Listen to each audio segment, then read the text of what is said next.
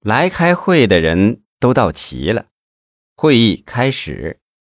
分管刑侦工作的副局长范守业却汇报起了案子的详细情况。宋继明打断了他的话：“老范呐，案情呢就不必重复的那么详细了。现在关键是对事件的性质、作案动机、作案时间、犯罪分子的脸谱进行分析和研究。”范守业只得简明扼要的讲了一下案情。他说：“从现场勘查来看，我认为这是一起谋财害命的杀人案件。经刑侦技术人员细致的勘查，在现场未能发现作案者留下的痕迹，说明这个作案者是个有前科的老手，基本上排除了是有预谋的犯罪。我的理由呢有两条：一是现场有激烈的抗争痕迹。”说明具有偶然的财杀的可能性。二是，宋继明又打断了范守业的话：“老范呐，我认为这案情能不能从深层次的分析啊？我们一开始就不能在表面徘徊吧？你分析的这些，我们以前可是都分析过了的。”范守业尴尬地说：“啊啊，是吗，范局？那好，那范局能否提示一下，我们究竟怎样才能从深层次的分析呢？”宋继明怔了一下，想了想说：“啊，我打断饭局的分析，并没有其他的意思啊，我只是想提醒各位，这个案子我们已经基本确定了犯罪嫌疑人的作案时间。从犯罪资料上来看，时间应该在上午的九时二十分到十一时的十五分之间。从这个意义上说呢，我们应该用时空论证侦查法来分析这个案子。所谓的时空论证侦查法呢？”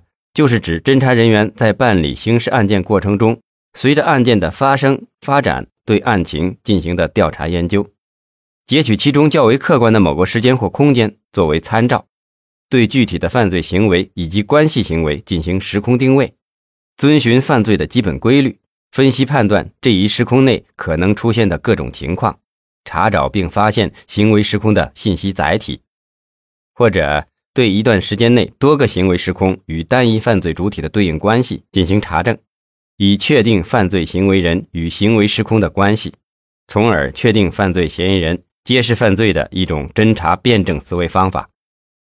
在座的都是刑侦的专家，我也不必细数了。那么，我为什么要提出这样一个观点呢？因为这个案子只确定了作案的时间，其他的都是未知数。虽说画面也能看到犯罪嫌疑人大概的脸谱，但还不能完全的确定。而我们公安机关在没有准确的证据时，是不能乱抓人的。省厅刑侦局一处处长洪强点点头，宋局分析的很有道理啊。我们目前呢，只能从作案时间上寻找突破口了。只有这样，才能首先确定案件的性质，从而进一步分析出作案动机，这样才能更快的确定侦查范围。走好这几步，犯罪嫌疑人才能浮出水面啊！宋继明眼睛骤然亮了一下，注意的看了洪强一眼。我就是这个意思。其实呢，任何的案件都有其存在的时间和空间，但在结合案件本身及其周围环境之后，有的时间线索就显得比较特殊了。而时间的特殊性就在于其确定的准确性，相对于整个案件来说。它更能体现犯罪分子这一特定人的活动情况，以区别于其他的人。宋继明说到这儿，扫视了大家一眼。从这个案子分析来看，我们可以这样大胆的判断：犯罪嫌疑人具有反侦查的能力。他为什么要选择在一个这样的时间，而且就在宾馆里作案？难道他不怕被害人呼救？从而可以确定这个人的逆向思维，即。不安全反而安全的思维定式，在这个意义上，我们就可以排除是偶然性的杀人。第二点，那就是犯罪嫌疑人选择在大白天，而且轻而易举的进入被害人的房间，说明和被害人是熟悉的。这样，我们至少可以推断犯罪嫌疑人是有预谋的。这样，我们基本的。就可以确定了这个案件的性质。宋继明的分析让大家思路大开，大家备受鼓舞，整个会议室的气氛一下子热烈了起来。许多同志都围绕宋继明的分析讨论着案情。专案组通过认真的分析研究，很快确立了全警动员、全力以赴、只争朝夕、寻求突破、尽快破案的指导思想。最后，宋继明总结发言道：“我们要这样大胆的设想，这个案子和三二六、八幺五以及这次乞丐失踪的九幺七系列案件是否有着千丝万缕的联系呢？所以，在这个案子上。”我们要围绕与小敏原来关系密切的人进行排查，要围绕南疆娱乐场所全面的展开调查，同时呢，不能放松对社会的全面排查，并在全省范围内紧急协查，凡是和以上案件有关的蛛丝马迹，都不要放过。宋继明的话让大家为之一振。汪斌提醒说：“宋局的判断不无道理呀，我从录像资料上看，那名西装革履。”戴着一副金边眼镜进入酒店大厅的男士，很像是天龙集团的潘千进呢。要不要先传唤此人呢？这话让范守业暗自吃了一惊。他表面平静的插话说：“我看这样从一点点的相似就圈定，是不是太武断了一点呢？”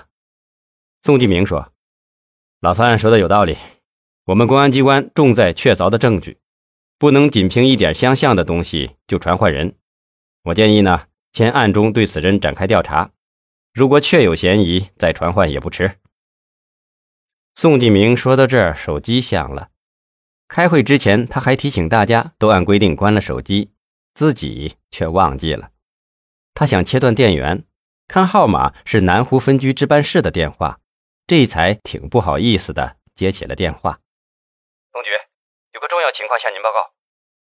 宋继明一听是分局局长邵志平急切的声音，忙说：“什么事，请讲。”邵志平说：“城南派出所抓住两名案犯，说是和南岳宾馆这起凶杀案有关。”宋继明惊诧的说：“什么时候的事？是谁抓住的？”邵志平答道：“具体情况我还不清楚。据所长魏显波报告，说是这两个人都有前科，是因为谋财而杀的人。”好。你先把这两个人看好，我派人马上过来。合上手机，宋继明自言自语的说：“怎么可能呢？怎么可能呢？”